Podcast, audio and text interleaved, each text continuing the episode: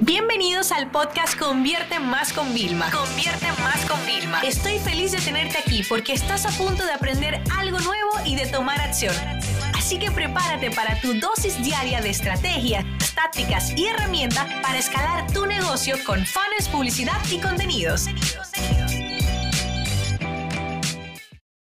Hablemos de la prueba social, el famoso social proof, es decir, cómo nosotros podemos hacer que una persona confíe en nosotros. Te voy a poner este caso. Tú y yo nos sacamos a conocer, tú no sabes quién soy yo, ¿ok? Nos sacamos a conocer en un evento y te dicen, ah, ok, mira, eh, mira, te quiero presentar a, Vilma, que ella también está en marketing, eh, para que hablen y tal, que les interesa. Y tú, ah, ok, está bien.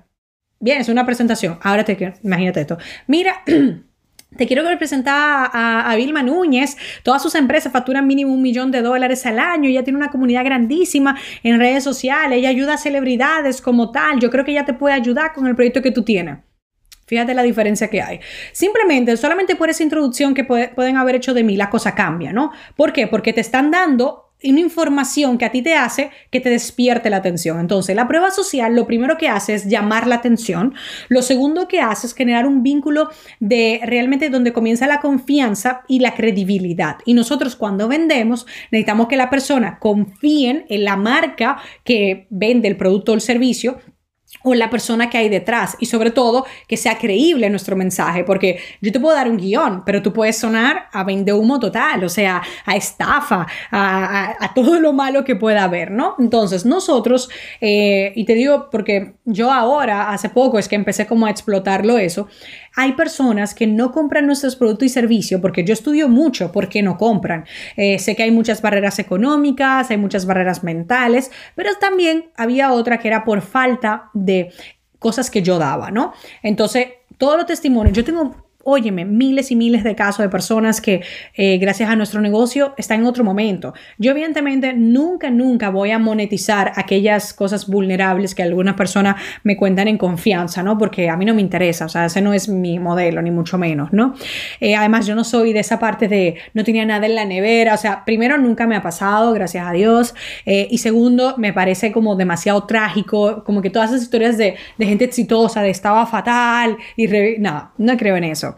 Yo creo más en, las cosas normales y en, y en resaltar otros aspectos, ¿no? Entonces, pedir testimonios es algo importante. La mayoría de gente se equivoca, o lo pide muy pronto o lo pide muy tarde.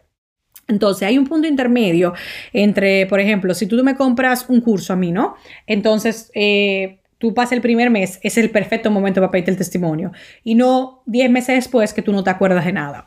Si tú, por ejemplo, yo que compro mucho tema de maquillaje, compro el maquillaje, ellos saben que yo lo tengo que probar, a las dos semanas es el mejor momento, porque es cuando yo más estoy utilizando esa nueva parte de maquillaje. Después a lo mejor ni la uso, la abandono en un cajón y no te puedo dar un review.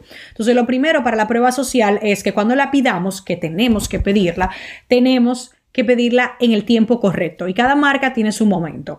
Lo segundo es que tenemos que hacer mucho uso de los pantallazos. Todo el tiempo la gente te deja comentario en tus publicaciones, te manda mensajes privados. Si ustedes ven mi carpeta ahora mismo, que estoy viendo la de fotos, tengo 6.000 pantallazos. Y de esos 6.000 pantallazos, yo te podría decir que el 40%, 45% son cosas bonitas que yo quiero guardar de recuerdos. No para utilizarla en estrategias de venta, pero algunas porque me, me las necesito leer en esos momentos míos de bajón, esos momentos donde estoy poco productiva, donde me falta un último empujón y otras que sí forman. Entonces, te voy a dar algunas estrategias que funcionan. Uno, si la guardas en screenshot y haces muchos pantallazos, luego no encuentras nada. Entonces, nosotros lo que hacemos que tenemos un canal que se llama Bien en Slack y entonces ahí todo el equipo de soporte y de todo, todas las personas que estamos de mi negocio frente a la persona hacen pantallazo de las cosas bonitas, ¿vale? Eh, no sobre todo porque muchas veces hablan de un empleado y otro empleado lo pone para que todos hagamos eco y lo subimos ahí. Entonces ya de esa forma, luego nosotros con etiquetas podemos verlo todo filtrado. Otra cosa es que cuando yo voy a eventos, yo le pido a las personas ahí mismo un testimonio. Otra cosa importante también es hacer encuestas. Las encuestas son súper fáciles. Yo a veces hago encuesta de, óyeme, si me tuvieras que definir en una palabra, ¿cuál sería? ¿Por qué? Porque yo quiero ver la percepción que tienen de mí y yo luego puedo utilizar todo eso. Por ejemplo, en mi página de, de vender mi curso de podcast, yo tengo puesto algo de, mira, en el 2019 Cuando salió el reporte, yo fui el podcast más escuchado en muchísimas personas que escuchan podcast. Entonces, claro, es un granito. ¿Cómo yo lo conseguí? Yo te voy a enseñar en el curso, con toda la parte técnica y estratégica. Entonces, la prueba social no podemos abandonarla. A partir de ahora, yo lo que te recomiendo es que una vez que hagas el pantallazo, primero lo guardes en una carpeta. ¿Ok? Bien archivada en tu celular. Y luego lo subas en alguna nube, en un Dropbox. A mí lo que mejor me funciona es Slack, ¿ok? Porque lo tenemos por canales y ahí lo tiramos y lo tenemos. Pero es importante porque dentro del momento de venta, cuando la gente está dudosa, en las últimas horas, cuando se acaba la oferta, ahí es cuando debemos de poner los testimonios. Ahí es cuando debemos compartir los mensajes que nos dejan y los resultados que otras personas han conseguido gracias a nosotros. Si tú eres una tienda de ropa, eh, óyeme, que la gente te haya mandado, oye, gracias, todo el mundo me piropió. Si, por ejemplo, a mi estilista yo le pongo, mira, todo el mundo me dijo que estaba súper cambiada, que el look hacía súper bien. Ese son el tipo de cosas que ella debería compartir para generar confianza y credibilidad.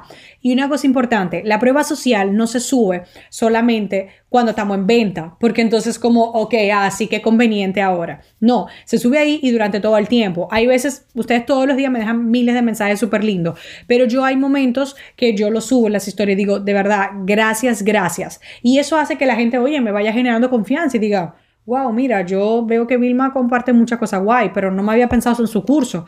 Ahora se lo piensa toda la parte de que nosotros hacemos de marketing, de posicionamiento, porque hay una parte de branding muy poderosa, de ventas, es un trabajo, señores, de sembrar todos los días, no solamente de meter todos los esfuerzos en una sola campaña, porque por eso es que luego nuestro negocio no es sostenible, no es predecible a nivel de ingresos, porque dependemos de esos picos. Y realmente una estrategia de posicionarnos como líderes, posicionarnos como gente empresas buenas que estamos realmente preocupadas por los demás, es un trabajo de todos los días.